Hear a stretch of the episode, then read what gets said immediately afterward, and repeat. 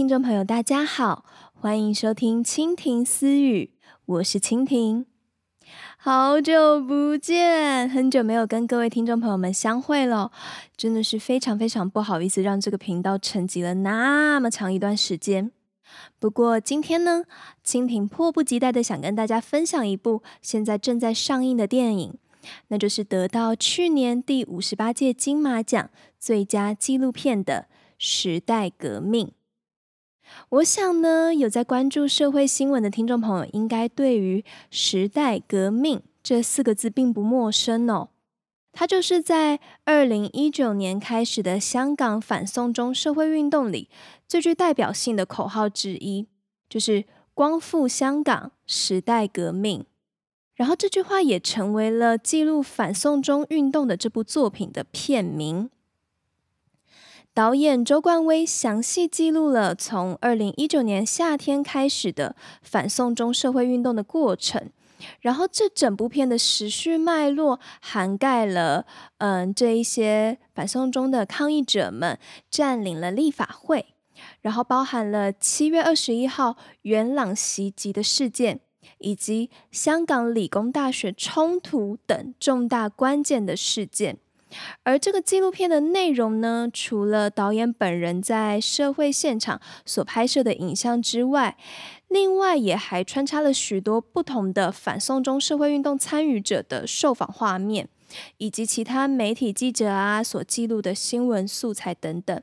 所以这个素材非常的完备而且丰富，我觉得它很好的爬梳了这一段过程的一些脉络，包含了。到底，呃，为什么会分成勇武派跟合理飞，以及他们两派之间的各自理念是什么？最后又是怎么合而为一走到一起的？这些都有在他的这部片中有一个非常完整的架构跟脉络。然后这部片是以用 chapter 的方式，chapter one、chapter two 去分这些时间段。整体来讲呢，我觉得对于我们这些只单纯看新闻画面啊、吸收片段资讯的人来说，它是一个非常好去整理这个事件脉络的一部作品。那时代革命呢，导演在最后的 credit 写上的是香港人作品。其实导演周冠威在受访影片中曾经说过，这是一部属于每一个有良知。有公益的香港人的电影，在这一部电影中出现的每一帧画面，都是由这许许多多有良知、有公益的香港人民用血用泪真实上演。我想，就如我刚刚说的，或许大家都多多少少在电视新闻呐、网络社群中吸收过关于反送中运动的相关资讯，但是真的。短短一两分钟的新闻画面是无法详细记录整个社会运动的全貌的，而那些少少几百字的网络资料也听不到这众多愤怒与撕心裂肺的呐喊。身为这个时代的公民，我是真心的希望每一个人都能看看这一部作品，因为我们都是这个时代的见证人。那我个人呢，是在二零二二年的二月二十八日这一天观看这部电影，对我来说是真的格外有意义的。除了缅怀二二八事件第七十五周年之外，在世界的另一边，此时此刻是乌克兰正在惨烈的对抗着俄罗斯发动的军事侵略战争。二零二二年二月二十四日的清晨。嗯，随着俄罗斯总统普丁在直播中对乌克兰的正式宣战，所谓的现代文明社会哦，正式迎来了一场两个国家之间的真正战争，包含了俄罗斯对于乌克兰海陆空三面的包夹，然后从乌克兰首都基辅传来的阵阵爆炸声，乌克兰人民的四处逃难，以及他们纷纷挺身而出的。志愿从军者们，嗯，我从来没有想过战争可以离得那么近，也从来没有想过有一天会看到真正的飞弹爆炸的画面。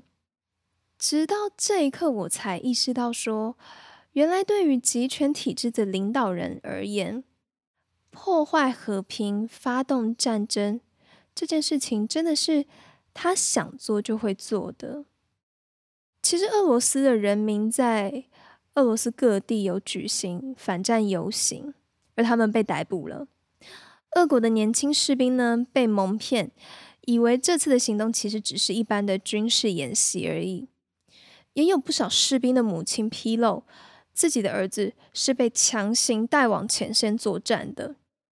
从这种种，我们都可以看到极权政府是有多么可怕的。而西方国家呢，只打算援助乌克兰军事装备，并不打算直接出兵的态度，也让乌克兰在面对俄国这一场战争中，不得不陷入一场苦战。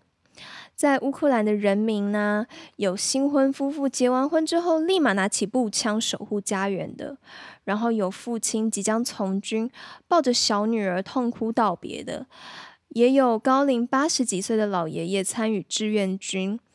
只为了守护他可爱的孙子们。这些画面都令我印象非常的深刻。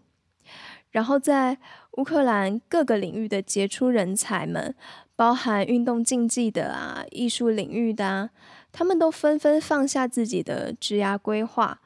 回到自己的祖国保卫家园。在这个国家危难的前提之下，你可以看见个人的幸福是显得多么的渺小。每天看着乌俄战争最新的报道啊，从新闻抽离回现实时，我都会有一种恍惚感。一方面觉得报道中的战争场景好不真实啊，然后沉静思考一下之后，又觉得我现在所处的现实好不真实啊。就是一种别的国家人民正处于战争的水深火热之中。然后我们还能安稳的过着自己的小日子，抱怨一下公司主管呐、然后跟朋友约个聚会啊之类的，这样真的是可以的吗？我有一种莫名其妙的酸溜溜的心情，还有一些不知道该做些什么的无所适从的感觉。然后这种感觉在香港议题中其实也曾经出现过。我印象最深刻的是，有一次因为工作的关系，我遇见了铜锣湾书店的老板林荣基先生。嗯，我还记得那一天是二零二零年的圣诞夜，然后林先生被邀请作为节目的来宾，受访对于香港议题的相关想法。在节目录制结束之后，我们工作人员呐、主持人还有林先生有稍微寒暄聊天，然后林先生就突然的对我说了一句：“你是住在天上的。”其实乍听这句话，难免会想要反驳，而且换成任何一个人对我说这句话，我可能多少都会有一点生气。毕竟我会觉得你不了解我的成长背景，你不知道我经历过什么，你怎么能就这样子说我是住在天上的呢？像是在说我不谙世事或不知民间疾苦一样。但是林先生说出来的时候，我内心是充满了酸涩感的。我想说，是啊，比起香港人们经历过的那些。或者是现在乌克兰人民正在经历的这一些，即使我不是个全然不知民间疾苦、不谙世事的小女生，好了，但是我的烦恼跟他们相比，真的是小的不能再小的事情了。如果是这样说起来，我的的确确是住在天上的。其实，在工作中陆陆续续录制了好多好多的节目，但是林荣基先生的那集是直到目前为止我最有感触也最想落泪的一集节目。我是真正的看到了一位带着经历了大风大浪的沧桑，同时又充满了人生智慧以及源源不绝的思辨和行动力的人。林先生说。香港人是个非常优秀的民族，然后我看着他的样子，以及看到时代革命中出现的香港人的样子，我知道他说的是事实。在那个节目最后的一个段落呢，林先生用粤语朗读了一段他写的文字。其实我听不太懂粤语，但是最后他引用了一句海明威曾写过的话：“人不是生来被打败的。”唯独唯独从他口中吐出的这一句粤语，我非常清晰明确的听懂了。然后在看着电影《时代革命》的时候，我一边流泪，脑中一边不断想起这句话。其实是香港人让我看见了海明威的这段文字，可以不再只是一句励志的格言，它是可以变成真实的。说到底，《时代革命》真的带给我好多好多的触动，以及好多好多的反思。我在这部电影中看到了。非常两极、截然不同的意识形态在对抗着。嗯，其实用再多的话都无法描写这部电影呈现出什么。我觉得要看过才可以体会。所以我真的非常非常诚挚的希望大家都能去电影院看看《时代革命》。或许有人会觉得说，就算看了又能怎样呢？也帮不了香港什么啊！就像现在的乌俄战争。我们也做不了什么事一样。同样的问题，我也一直不断反复的在问自己：像我这么渺小，我到底能做点什么去弭平我心中那份酸溜溜的无能为力的感觉呢？然后我就想起了我自己会录音，也还算是会写稿，所以在看完电影回家之后，我很久违的打开笔电，写着。我现在正在录的内容，然后希望还会想听《蜻蜓私语》这个节目的听众，可以因为我介绍了这部片，而或多或少产生想去电影院看看的感觉。即便只有少少的几个人能有这个反馈，我都觉得很棒，很知足。套用一下我最喜欢的动漫作品《钢之炼金术师》里的一句名言。一即是全，全即是一。其他原本的意思是指世间万事万物都是相互滋养，成为一个循环，然后进而形成世界。一是每个小小的我，全就是世界或宇宙这种万事万物的总和。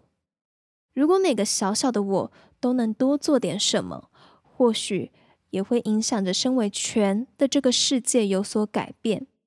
我是这样相信的，所以